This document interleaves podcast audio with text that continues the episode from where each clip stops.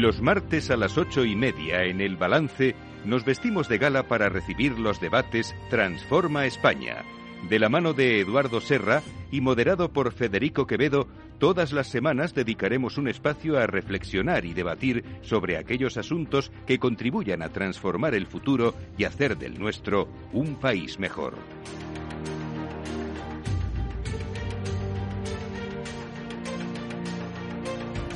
Eduardo Serra, buenas noches. Buenas noches, Federico.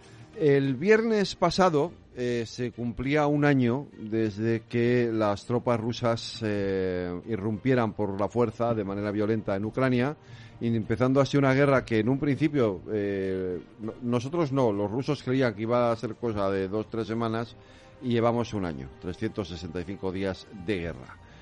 Vamos a analizar esto hoy, lo vamos a hacer de la mano de Florentino Portero, que es licenciado en Historia por la Universidad Complutense de Madrid, doctor en Historia por la UNED, eh, ha sido durante 40 años profesor de Historia en distintas universidades y en la actualidad es investigador senior en Política Internacional de la Fundación Civismo. Florentino, muchas gracias por acompañarnos. Federico, muchas gracias por invitarme y encantado de estar aquí. Pues un placer y seguro que aprendemos un montón, Eduardo, ¿verdad?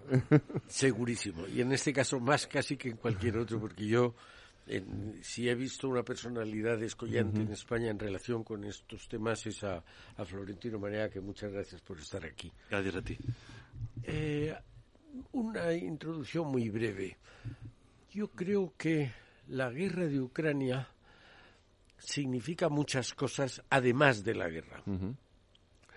Hoy vamos a hablar de la guerra de Ucrania, cómo está, cuáles fueron sus causas, pero me gustaría decir al principio solo dos cosas. La importancia. Esta guerra puede hacer cambiar nuestro sistema de vida, de manera que hay que tomársela muy en serio. No es hacer eh, caridad, no es jugar a la solidaridad. Aquí nos estamos jugando, como todos los países de Europa, el cocido de mañana.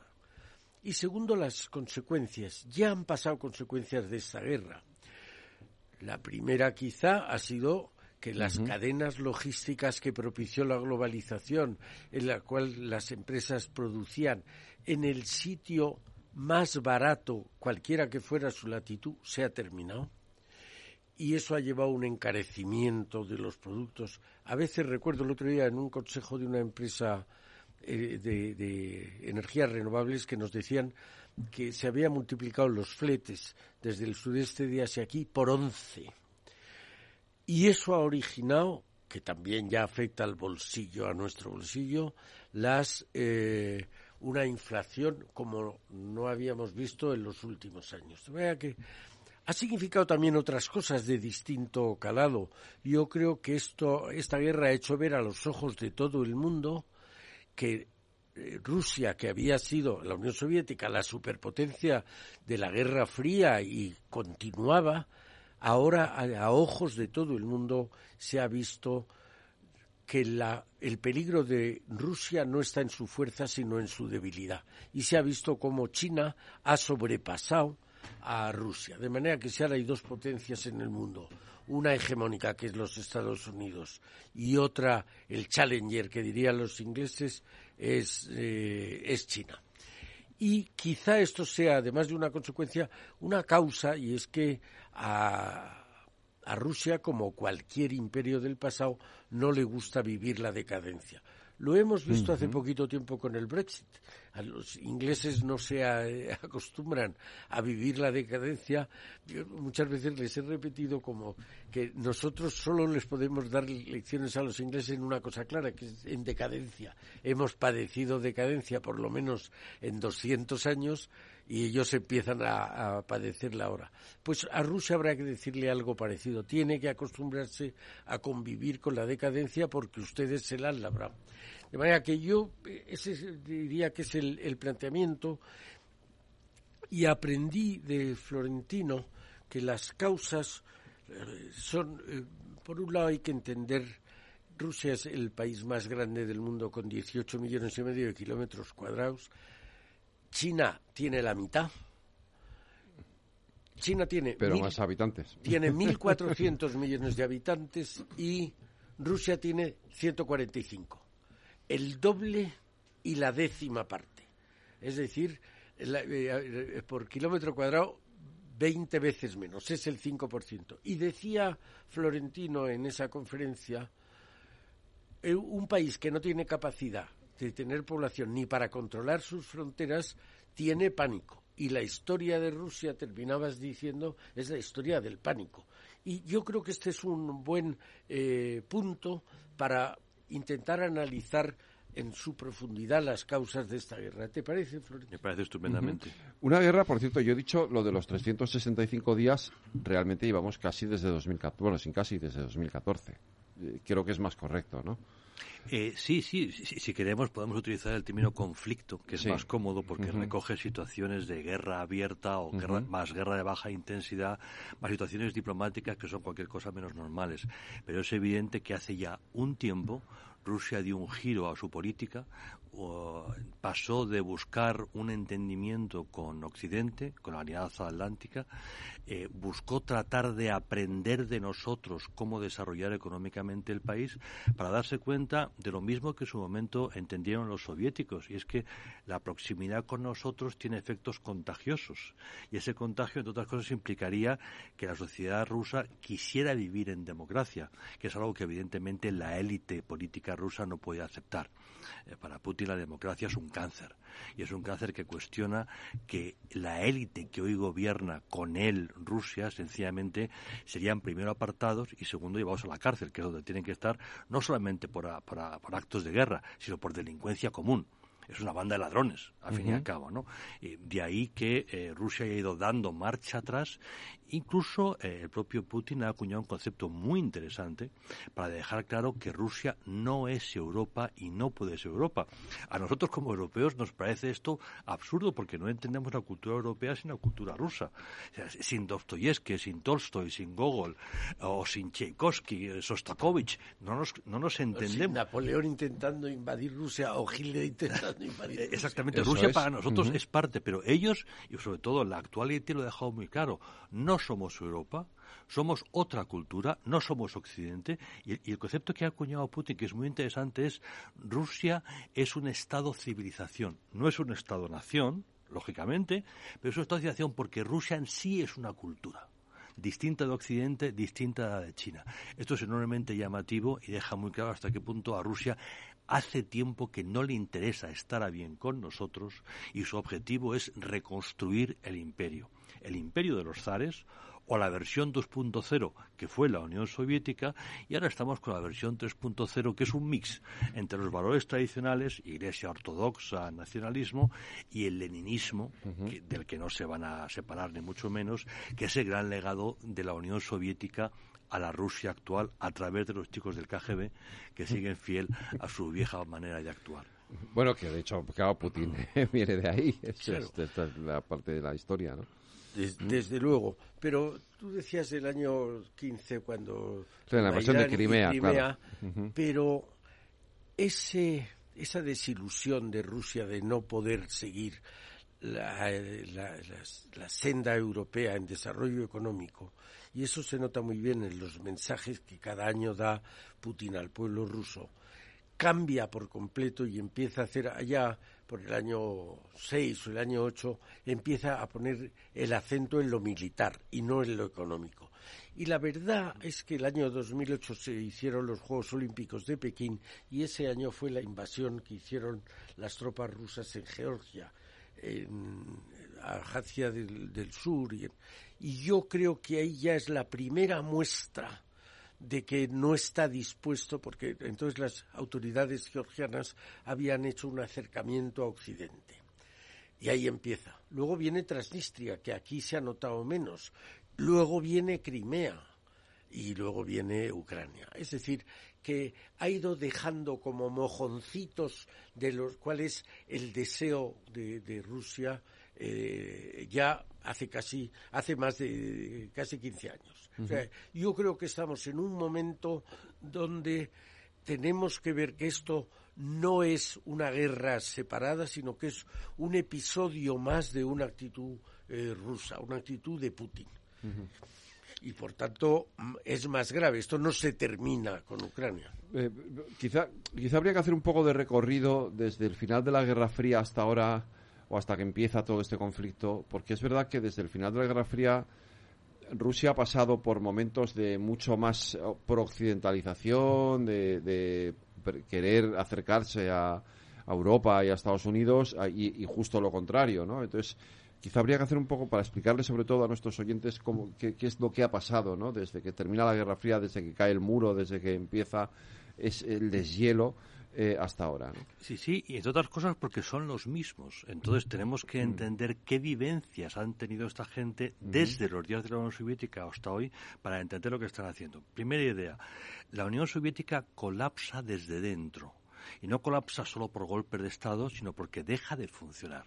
Recordemos que el último líder es Mikhail Gorbachev, que presenta dos políticas complementarias, la glasnost y la perestroika. Y lo que viene a decir es que o conectamos con la sociedad y la sociedad apoya el programa de reformas o si no la Unión Soviética no puede mantener el ritmo de progreso económico y progreso científico que tiene nuestro rival en Estados Unidos.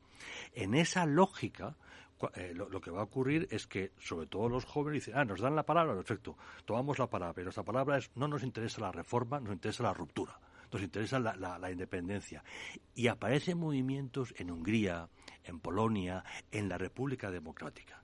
Y es cuando esos movimientos plantean directamente salir y buscan la frontera húngara y buscan el muro de Berlín, cuando Gorbachev dice yo no voy a utilizar la fuerza contra estos jóvenes porque eso ya lo intentamos en su momento y no funcionó. Eh, eso es una respuesta a Francia, el Reino Unido, que le está pidiendo que use la violencia para acabar con esos jóvenes que están cuestionando el orden europeo. Pero esa es otra historia eh, mucho más delicada que no toca hoy tratar. Eh, Dos años después del derribo del muro de Berlín, la propia Unión Soviética se desintegra porque se dan cuenta de que no tienen futuro. Y la desintegración procede de los propios líderes comunistas, que lo que hacen es romper y buscar cada uno de los estados integrantes un camino particular. Bueno, cada uno seguirá el suyo. Desde luego, eh, Ucrania lo tenía clarísimo uno, nos separamos de Rusia, que es un lastre, y dos, paulatinamente nos acercamos a Occidente, que es la bonanza, que es el, que es el desarrollo eh, económico. La gente como Putin, los chicos del KGB, que se van a quedar con, con Rusia, van a durante un tiempo tratar de poner la casa en orden y en esa casa en orden hace falta inversiones eh, occidentales, hace falta transformar el sistema jurídico para ser medianamente aceptable, aparentar un Estado de Derecho, aparentar una democracia, etcétera, etcétera. Pero recorrido un camino, cuando las cuentas ya están en orden, cuando el grifo de la energía está, digamos, alimentando el Banco Central y las reservas, entonces deciden cambiar y ya no nos hace falta tanto cariño de Occidente. Ahora lo que nos hace falta es fijar una estrategia para devolver a Rusia el prestigio y el poder perdido. Los viejos comunistas se hacen nacionalistas, en cierta forma se hacen zaristas. Y todo el objetivo es, el mundo tiene que reconocer que Rusia es un imperio, que Rusia es una gran potencia, nos tienen que respetar. Y ese respetar implica reconocer nuestro derecho a un área de influencia, sobre los estados que fueron parte del imperio zarista y de la Unión Soviética. Y básicamente sobre el espacio eslavo-magiar. Ya lo de la Hungría, perdón, lo de Austria es otra historia. Austria nunca fue Unión Soviética ni Pacto de Varsovia, pero durante un tiempo estuvo bajo cierta influencia. Ni vamos a hablar de la Alemania Oriental, ni vamos a hablar de Finlandia. Pero necesitamos un área de influencia sobre nuestro espacio. Y es ahí donde empieza la disputa. ¿Por qué? Ellos dicen, a la Alianza Atlántica y la Unión Europea se está desplazando hacia el este y nos están acorralando no es literalmente cierto. Lo que ocurre es que esos estados están distanciándose de Rusia y buscando un futuro junto a nosotros. Y nosotros no teníamos derecho para cerrarles las puertas, ni derecho ni voluntad. si un estado reúne las condiciones, es una democracia, es un estado solvente y llama a la puerta de la Unión Europea o de la Alianza Atlántica, no hay razón para negarlo. En ese momento ya se retroalimenta la histeria nacionalista rusa se ven ahogados porque su propia gente, los eslavos, les dan la espalda y es cuando empiezan ya claramente a hacer uso de la violencia. Sí, y de eso que cuenta Florentino, hay una, eh, una casi anécdota, pero trasciende de ser una anécdota. En aquel tiempo, en el tiempo de la caída del muro de la Unión Soviética, eh, estaba en Estados Unidos el presidente Reagan y el asesor eh, básico de la Casa Blanca era una empresa californiana que era la Rand Corporation. Entonces la Rand Corporation, cuando le pidieron qué pasaría con Rusia, dice, con la Unión Soviética, entonces dice, van a perder. En lo único que era, era mejor la Unión Soviética respecto de Estados Unidos, que era peor en economía, que era peor en renta per cápita, que era peor en tecnología, que era peor en libertades. Eh, lo único que era mejor era en fuerza militar. Y entonces se acuerdan lo que se llamó la Guerra de las Galaxias, que era un programa que se trataba tan solo de juntar en una partida presupuestaria el esfuerzo que hacía en, eh, en, muchos flancos distintos la NASA, el espacio, los militares, Estados Unidos. Y la RAND dijo, si jugamos a eso, entonces ellos van a perder, porque nosotros tenemos libertad y ellos no. Y dice, la gente pregunta, ¿y por qué eso? Pues mire usted, porque en Estados Unidos la Universidad de Stanford hacía un descubrimiento y a los diez minutos lo sabía Harvard y lo sabían las grandes universidades americanas. En la Unión Soviética, Vladivostok hacía un descubrimiento y tardaba seis meses en llegar a la Universidad de Moscú porque tenía que pasar por la censura del Kremlin. Entonces decían, nosotros damos un paso cada diez minutos, los rusos dan un paso tecnológico cada seis meses seguro van a perder y además ellos lo saben. De manera que solo con la amenaza de hacer la llamada Guerra de las Galaxias, que se llamó la Iniciativa de Defensa Estratégica, ellos se dieron cuenta y ahí está la historia de Gorbachev. Y como dice Florentino, a mí me tocó vivir los años 90 donde se hace en la Alianza Atlántica una cosa que era el Partnership for Peace, es decir, hagamos una alianza para la paz donde metamos a ya Rusia, no la Unión Soviética. Y esta Rusia que viene era una Rusia que quería, como he comentado, ser democrática y ser una potencia económica. Y entonces no venía a las reuniones de la OTAN donde fijábamos la estrategia, pero venía a las comidas que se hacían después para sentar un ambiente amistoso.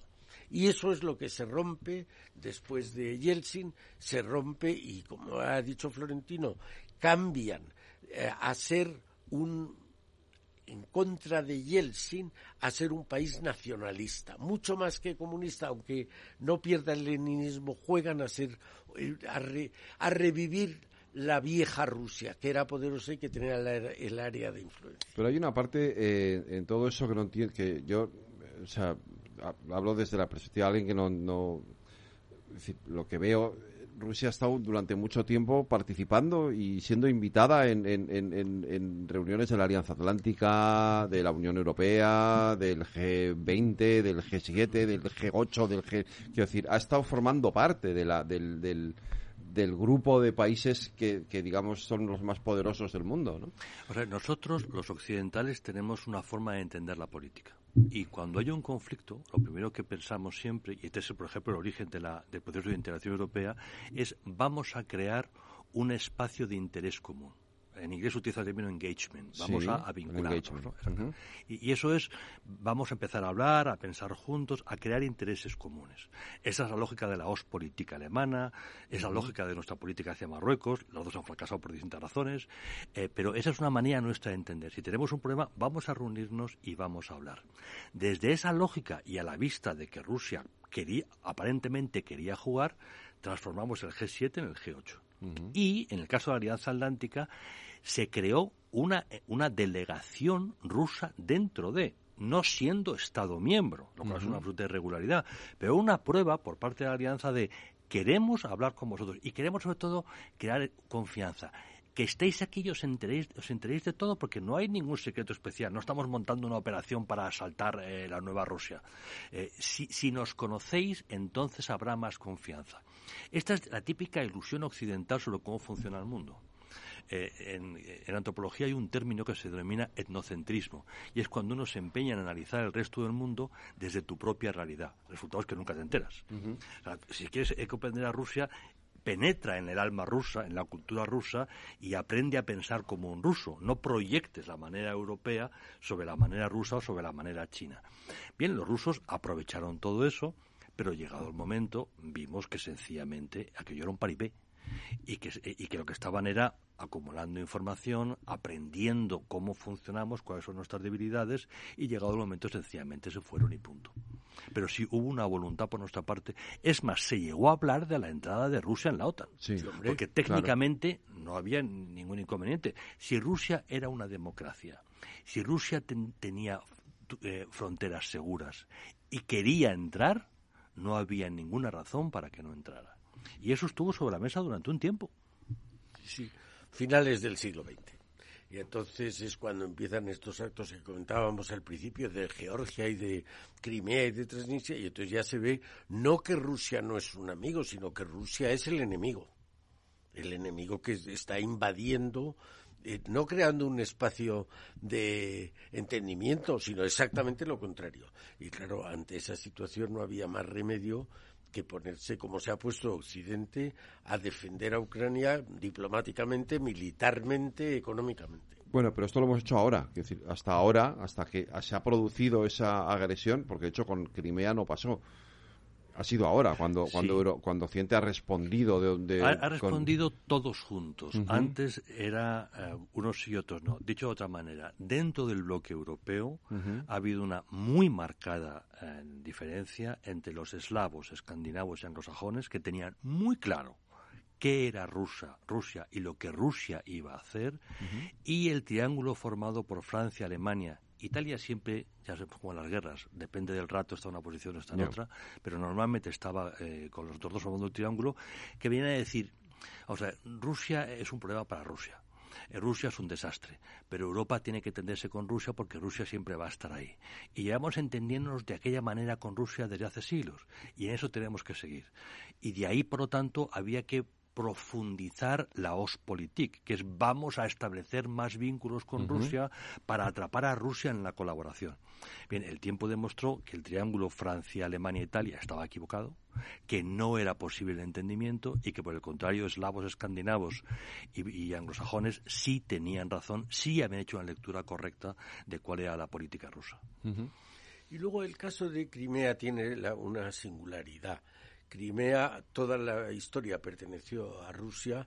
Eh, Khrushchev, que era por lo menos de origen ucraniano, lo regaló a Ucrania, pero no se tuvo en cuenta. En aquel entonces era todo lo mismo. Era Unión de Repúblicas Socialistas, Soviéticas. Pero eh, cuando se separan eh, Ucrania y Rusia, entonces, oiga, usted ha dejado Crimea ¿Y qué era Crimea históricamente rusa? Mire usted, Crimea era la salida de la flota rusa, esa zona de influencia que quería Rusia, al Mediterráneo.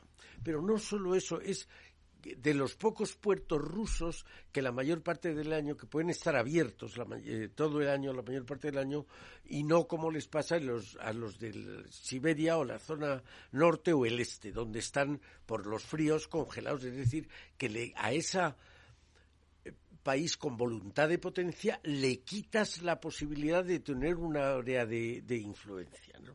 En, términos militares, todos los países tienen un ejército. Los países que, tienen mar tienen la marina y los países que tienen un imperio tienen infantería de marina. Por eso la, española es la más antigua del mundo porque es la primera, el primer imperio moderno. Entonces ellos eh, entendían que de verdad era suya. No, me cuente historias de, del imperio o de los zares o de la glasnost y la perestroika. Es que necesitamos...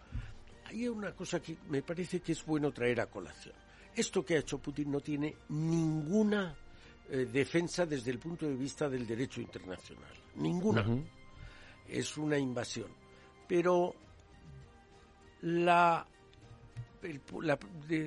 depositar misiles soviéticos en Cuba el año 62, cuando era Kennedy presidente, no tenía ningún, ningún inconveniente jurídico. Te tengo que cortar porque nos tenemos que ir a la publicidad un momento y volvemos enseguida.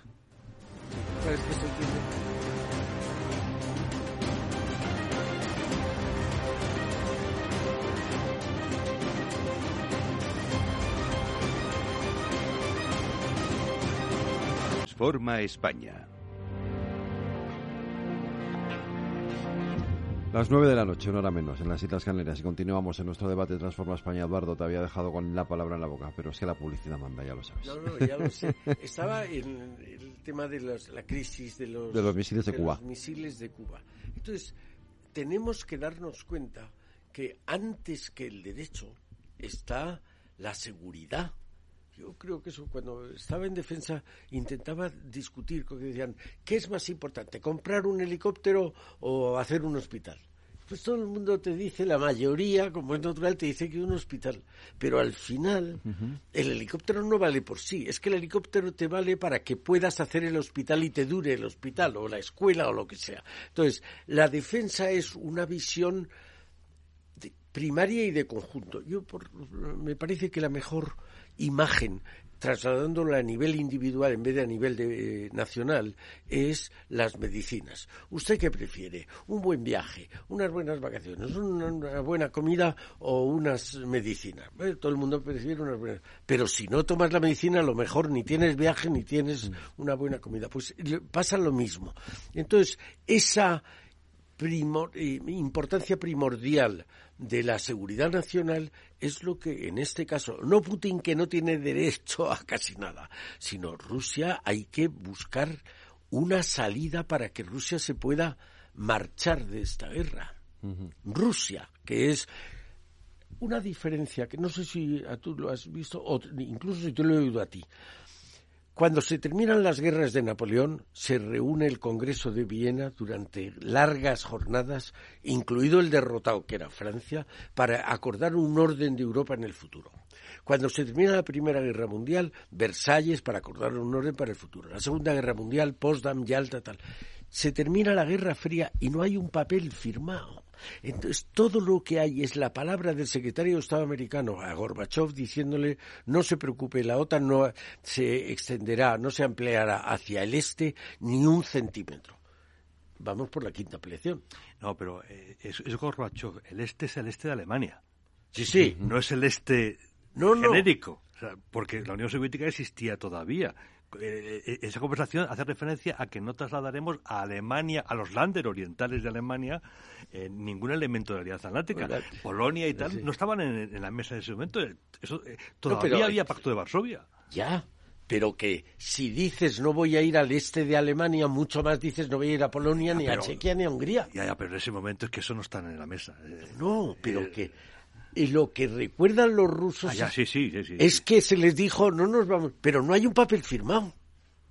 Y entonces estos dicen, oye, estos nos llegan la, la el que Ucrania dejara de ser parte del bloque, digamos, ruso y pasara a ser bloque de, atlántico de la OTAN es mil kilómetros que le quitas de distancia de Rusia a su frontera, a su a la frontera de su bloque, ¿no?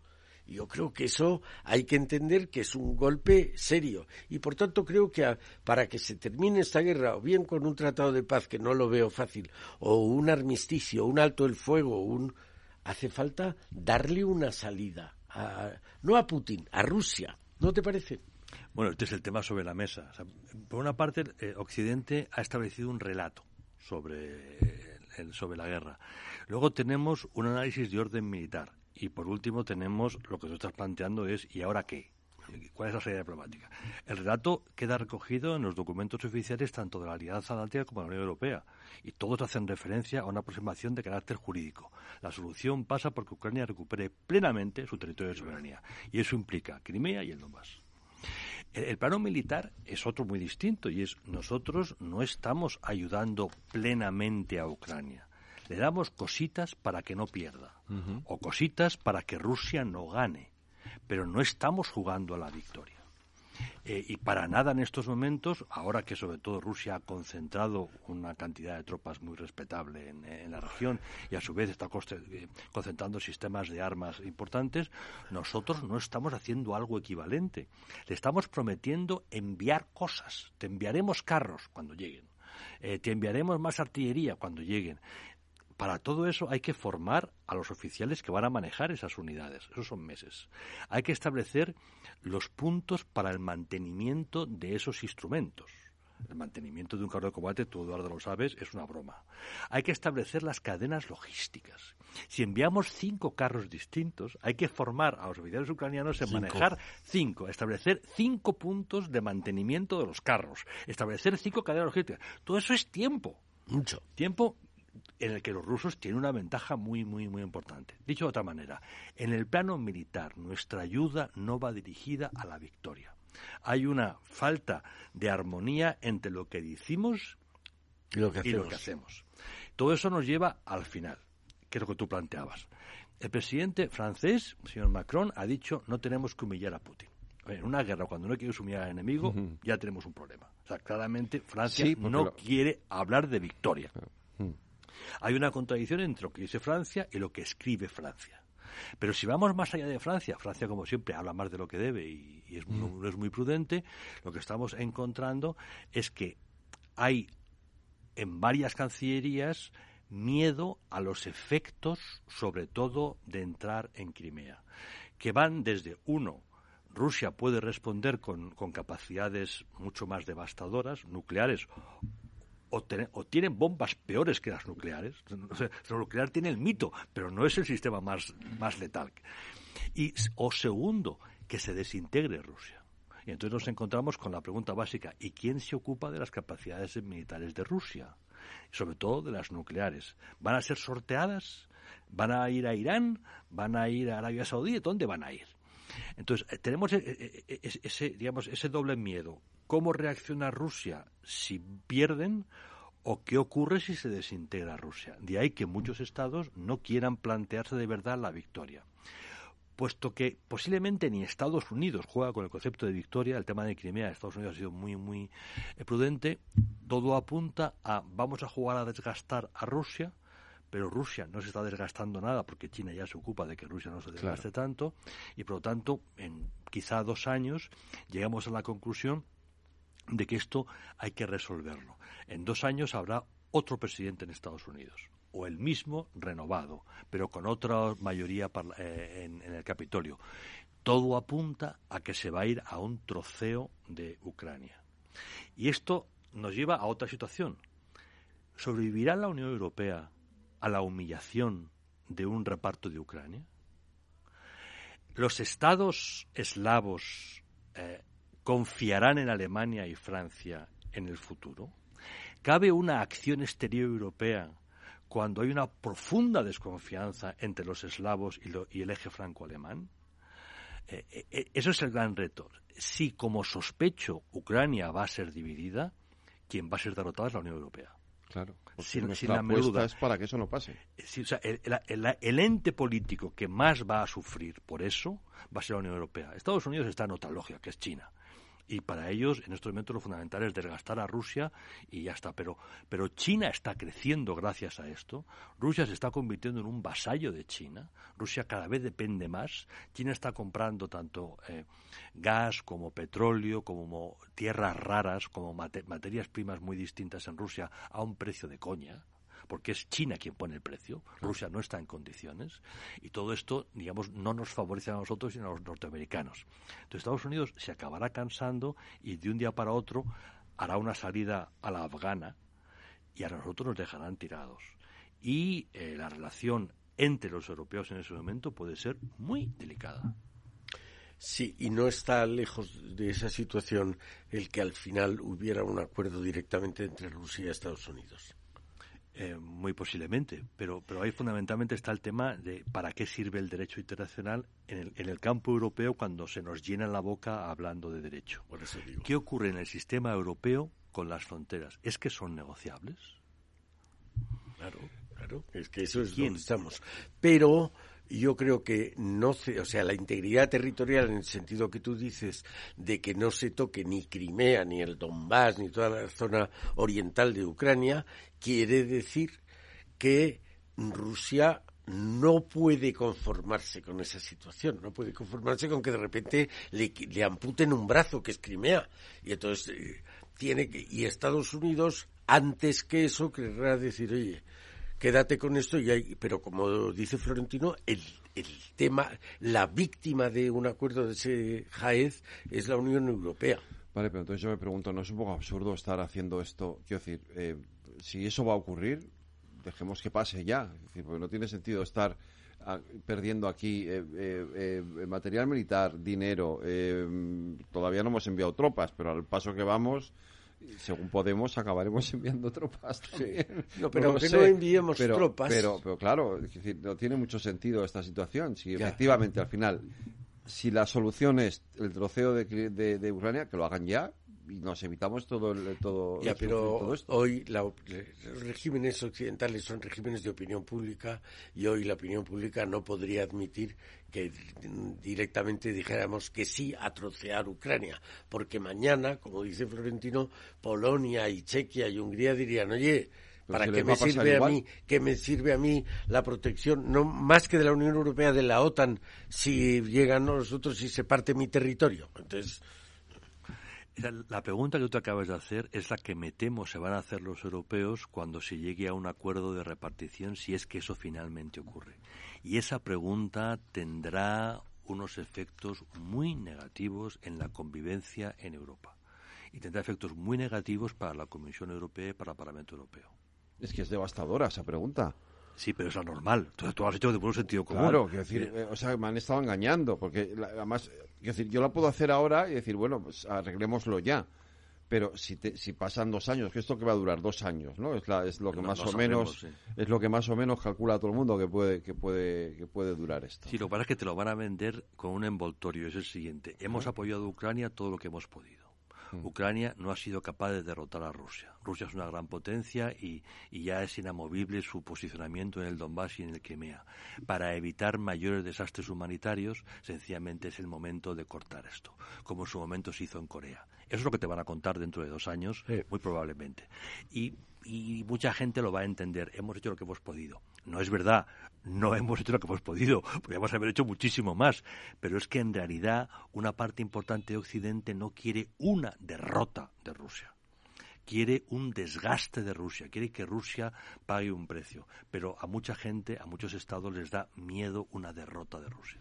Porque una derrota significa apretar el botón. Puede ser que aprieten el botón, o puede ser que se desintegre Rusia, o puede ser que se radicalice aún más Rusia, o que Rusia se convierta en un juguete de China y que, que estemos en realidad fortaleciendo a China. Hay distintas lecturas sobre lo que está ocurriendo, pero todas van en esa misma dirección. Digamos, los escandinavos, eslavos y británicos tienen clarísimo que hay que derrotar a Rusia, porque si no, esto, como antes decía eh, Eduardo, no es más que otro episodio y no será el último. Claro, eso iba yo ahora. Porque no va a ser el último. Rusia está convencida de que va a ganar de esta manera. Dicho de otra manera, eh, Rusia no va a conquistar Ucrania.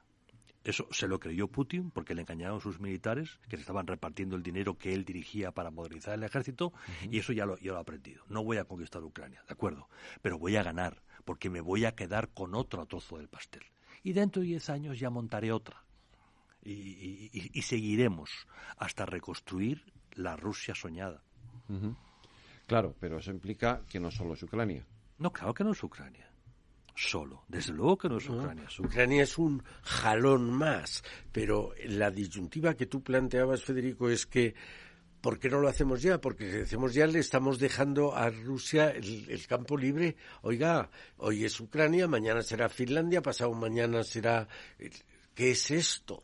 No podemos hacerlo porque entonces lo que se disuelve, en el caso uno que estábamos dibujando, la Unión Europea sufriría mucho. En el caso dos que estamos viendo es que la Unión Europea desaparece porque si ahora mismo se les da, se, eh, se entregamos con armas y bajes Ucrania a los rusos, pues eh, eh, ¿qué van a pensar mañana los húngaros y los eh, finlandeses y todos, las tres naciones bálticas? ¿Qué van a pensar? Yo me voy de aquí, si esto no me sirve para nada. Nosotros hemos jurado que íbamos a defender a los miembros de la OTAN. Es verdad que Ucrania no es miembro de la OTAN, es más... Pero Polonia sí. Claro, pero Polonia dice, si a Rusia, si por la potencia de Rusia le dejáis esto, ¿qué va a pasar cuando Rusia se encapriche con una parte mía? ¿Qué vais a hacer? Pero ahí tenemos una obligación por el tratado de la OTAN. el artículo 5 lo que te dice es que todos los eh, firmantes, todas las altas partes contratantes en la terminología jurídica, se sentirán atacados si uno es atacado. Punto y aparte. Es decir, en derecho, un telegrama de pésame supone el cumplimiento perfecto del artículo 5 y las obligaciones. O sea, no es literalmente un clásico artículo de mutua defensa. No lo es. La, Alianza Atlántica no es una alianza, es un sistema de defensa colectivo. Pero no es estrictamente lo que los europeos durante siglos hemos llamado una alianza. Sí lo es, paradójicamente, la Unión Europea. El famoso artículo 42.7, si mal no recuerdo, Eduardo es jurista y, es más fiable que yo, sí establece eso. Si uno es atacado, todos, todos estamos atacados y tenemos que responder con todos los medios. Pero la Alianza Atlántica no es así. Lo que pasa es que la ambigüedad de cómo respondería Estados Unidos es la clave de todo pero es una ambigüedad. ¿Y tú crees que Estados Unidos se, cansará? Estados Unidos se cansa muy fácilmente, se cansó en, Vietnam, se, cansa en todas, sí. En Afganistán. Sí, sí. En Afganistán la diferencia es que además hace el ridículo. Pero se ha cansado de todas, se ha cansado incluso de, la batalla diplomática en Irán. Sí, se ha cansado. O sea, cedió y al final se ha ido y ya no quiere saber nada. Estados Unidos es una potencia que tiene un problema de fatiga estratégica. O sea, no tiene paciencia estratégica. Y los demás lo saben. Si tú quieres derrotar a un país occidental, todo lo que tienes que hacer son dos cosas. Uno, paciencia y dos, telediarios. El campo de batalla nunca es el campo de batalla militar. Es la retaguardia. Es la clase media. Que se va a cansar. Eso es así de sencillo. Desde la guerra de Argelia, los otros saben cómo derrotarnos. Y lo hacen una y otra vez porque tienen paciencia estratégica, con unos Kalashnikov, unos tíos que no conocen lo que es una ducha, han derrotado a la primera potencia del mundo. Porque tenían paciencia y sabían que los norteamericanos se iban a cansar. Y se cansaron y se fueron. Durante muchos años he estado dando clases, alguna clase a los afganos en el CSDEN, en el Centro de Estudios de la Defensa. Y allí venían generales, y lo menor eran coroneles, generales de brigada, de división, y cuando les explicaba el fin de la Guerra Fría, yo les decía, bueno, hay tres personas fundamentales, que es el presidente Reagan, Margaret Thatcher y el Papa Wittewa. Y levantaba siempre la mano un general afgano y decía, ¿y nosotros? Y tenían razón ellos habían sido los primeros que dieron la voz de alarma de derrotar al ejército soviético cuando fue a Afganistán. Es decir, que nosotros no nos damos cuenta de esas armas que está diciendo Florentino, pero han sido ya utilizadas, no solo contra nosotros, en ese caso de Afganistán contra Rusia fue con ayuda de Estados Unidos que les prestó los... Pero yo siempre pienso, si Afganistán fue capaz de derrotar a los rusos, Ucrania debería también de ser capaz de derrotar a los rusos si encima tienen eh, más ayuda y más apoyo militar del resto del mundo del que tuvo del que tuvo Afganistán, que solo tuvo el apoyo americano. Bueno, tuvo algo más, pero prácticamente solo fue el apoyo americano. la, geografía ucraniana no es la geografía afgana. Ya, eso también es verdad. Eh, estamos hablando de, campos más abiertos, y cabo es un gran granero. Eh, pero sobre todo, no les vamos a dar los medios para ganar. Les estamos dando los medios para resistir. Para resistir. No es lo mismo. Y nunca les vamos a dar los medios para ganar, porque yo veo que vamos, vamos como, como dando pasos. Tenemos mucho miedo de que los ucranianos penetren en territorio ruso. Y deberían hacerlo, porque Rusia lo que hace es establecer cerca de la frontera los campamentos, los depósitos de armas, etcétera, etcétera. Y es muy importante hacer una envolvente y atacar esos puntos. Sí. Los generales ucranianos lo saben y están deseando, pero los norteamericanos no quieren ni oír hablar de esa situación.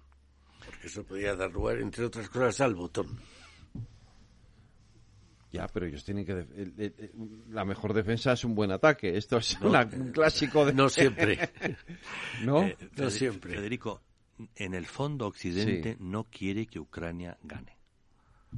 O no todo Occidente. Ya. Eh, se les están dando las armas con cuentagotas para que mantengan la situación para que los rusos no lleguen a Kiev, para que los rusos no lleguen al Dnieper, no crucen el Dnieper. Eso es fundamental. Eh, pero pero no, estamos dándoles toda la ayuda que podríamos darles. ¿Y en qué nos va a cambiar esto? ya nos está cambiando. al principio Eduardo lo en su presentación y ha hecho referencia a ello. Lo que está en juego es el sistema de seguridad europeo. Sí. Si las fronteras son eh, algo inamovible, no discutible, o si las fronteras son de quita y pon. Eh, eh, y si eh, Rusia consigue quedarse con parte de Ucrania, sencillamente las fronteras son de quita y pon. Por otro lado, todo lo que hemos hecho es tratar de construir una unidad europea, tanto en la Unión Europea como en la Alianza Atlántica. La Alianza Atlántica nace porque los norteamericanos se dan cuenta que los europeos nos sentimos débiles y lo que hacen es dar una cobertura para favorecer nuestra unión. No se entiende el proceso de integración europeo sin el paraguas norteamericano. Eh, hoy lo que está en juego es la profunda desconfianza ante los europeos. Es que los europeos concluyan que no estamos de acuerdo sobre cuáles son nuestros intereses y cómo defenderlos. Porque para muchos europeos Rusia es un actor eh, que está ahí con el que hay que entenderse y si eso tiene un precio, estamos dispuestos a pagarlos. Y eso, evidentemente, es algo que rompe la cohesión europea. Sí, y de alguna manera, el que eh, Rusia está ahí, que molesta y molesta mucho, y vemos desde Georgia lo que está pasando, ¿qué pasaría en la hipótesis contraria? Que Rusia no existiera, que entonces, ¿qué va, ¿quién sucedería a Rusia? un conjunto de países, se vería una diáspora, eso sería más peligrosos o menos peligrosos que un país mal que bien como Rusia ahora, que sabemos cómo respira, lo otro no lo sabríamos, que sería eh, Bielorrusia o Kazajstán.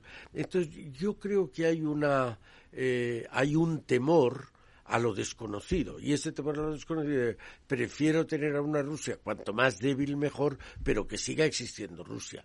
En la hipótesis de que entráramos, como dice Florentino, que es eh, de todo punto necesario para acabar con las fuentes de aprovisionamiento en Ucrania de los rusos, es que Rusia primero puede apretar el botón o segundo puede subir la escala de la guerra mucho más y nadie duda que puestos entre Ucrania y Rusia es mucho más poderosa Rusia. Y Rusia en ese caso se tiene, tiene que dar el 100% y Occidente no. Porque hay una parte de Occidente que si se divide Ucrania no lo siente que son los, occidentales el triángulo que has dicho, mientras que los esclavos lo sienten en carne propia. Por eso Rusia descuenta que nosotros no seremos capaces de mantenernos unidos más allá de dos años. Y, de esa manera lo que ha hecho es presentar a guerra larga, para que no haya engaño. Yo voy a aguantar. Tengo a, la sociedad rusa detrás. Dispongo de los medios. Y vosotros no vais a aguantar. Y los últimos gestos chinos implican un sumarse al análisis ruso yo, China, sé que vosotros no vais a aguantar. Y por lo tanto, esta guerra finalmente será de desgaste, pero sobre todo será de desgaste de la cohesión occidental. A ver qué ocurre con la Alianza Atlántica después de un acuerdo de reparto de Ucrania. Esa es la visión china. Eh, eh, lo que me estás diciendo entonces es que las opiniones públicas somos un poquito ingenuas. digo un poquito por no, decir mucho. No, irresponsables. No te engañes. el problema de la democracia es que requiere ciudadanos. Y los ciudadanos no son gente, son gente capaz de ejercer derechos y deberes. Y ese es un bien escaso.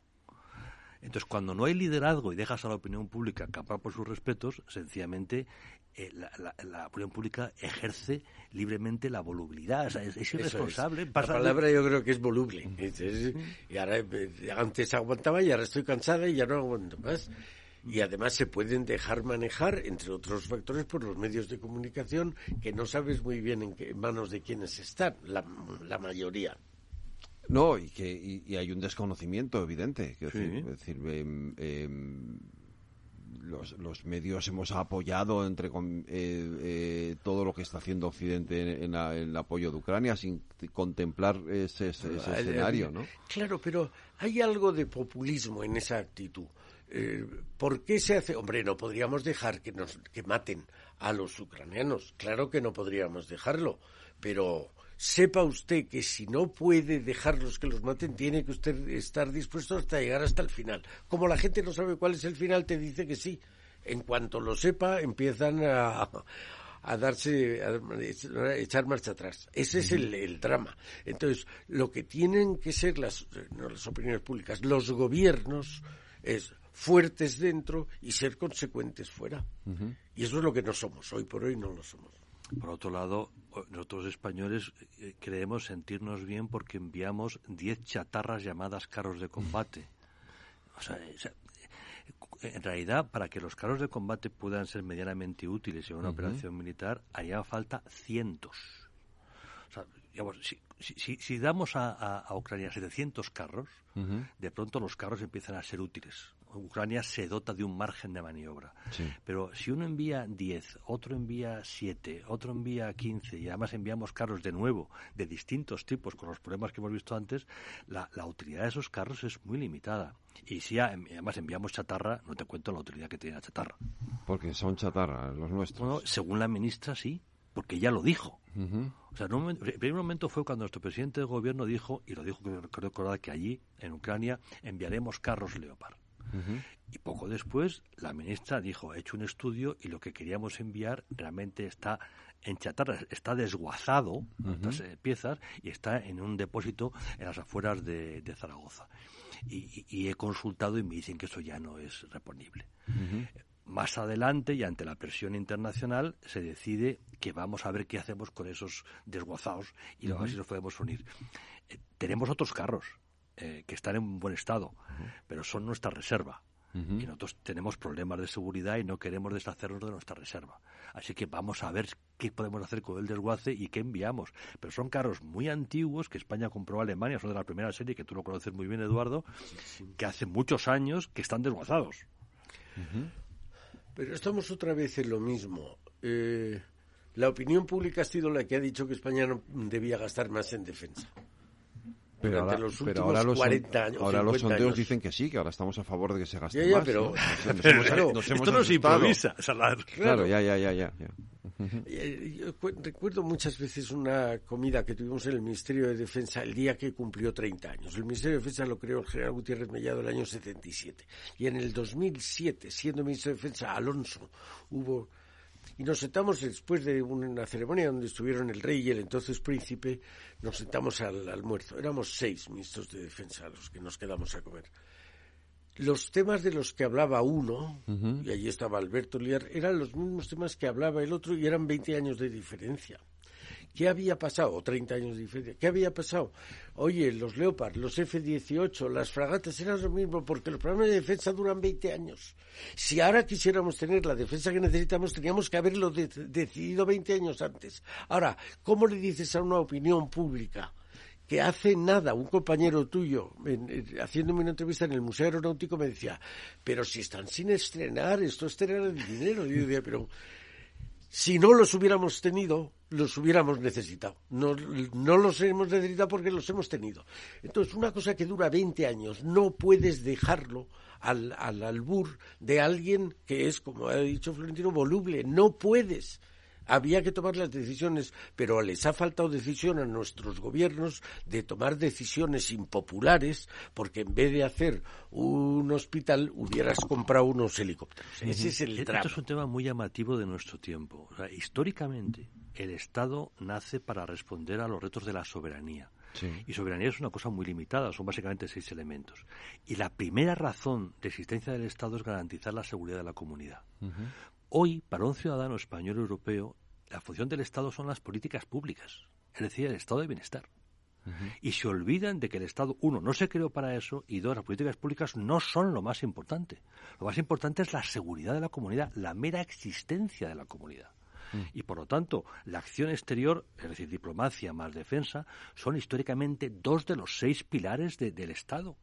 Y, son lo que por principio tenemos que, que, velar de, su correcto funcionamiento. Si renunciamos a lo fundamental y nos entendemos únicamente haciendo carreteras u hospitales, que no nos extrañe que un día dejemos de ese estado. Que nos pase lo que nos está pasando. Pero eso es lo que eh, los regímenes de opinión pública tienen más difícil. Por eso es esencial mantener la democracia. No, no, pero hay democracias que no dependen tanto de la opinión pública. Entonces tú le dices a la gente y le enseñas a la gente de verdad por qué hay que atender a la seguridad, de verdad, y por qué hay que atender. Aquí las, las mm, cenicientas de las políticas han sido exterior y defensa en los últimos 40 o 50 años. No, y cuando yo me acuerdo una vez que hicimos un estudio, una encuesta sobre gastar en defensa el 98% de los que contestaron y eran líderes contestaron que el presupuesto de defensa, que era el más bajo de la OTAN, exceptuando a Luxemburgo, y se les preguntaba, ¿hay que aumentarlo, mantenerlo o bajarlo? El 98% dijo, hay que bajarlo. Mm. Y yo dije, hombre, el 2% ha dicho que hay que aumentarlo. Y resulta que habían hecho 50 entrevistas y el 2% era la que me habían hecho a mí, que era como ministro de Defensa el único que defendía que eso había que hacerlo. ¿Y cuándo se paga? Pues mire, con 20 años de retraso, pero eso se paga. Pues eh, bueno, me quedo un poco más preocupado de lo que empezó el programa. Florentino Portero, muchísimas gracias por habernos acompañado. Eduardo, te espero la semana que viene. la semana que viene. Transforma España. Muchísimas gracias a todos. Un abrazo. Un abrazo. Cuidaros.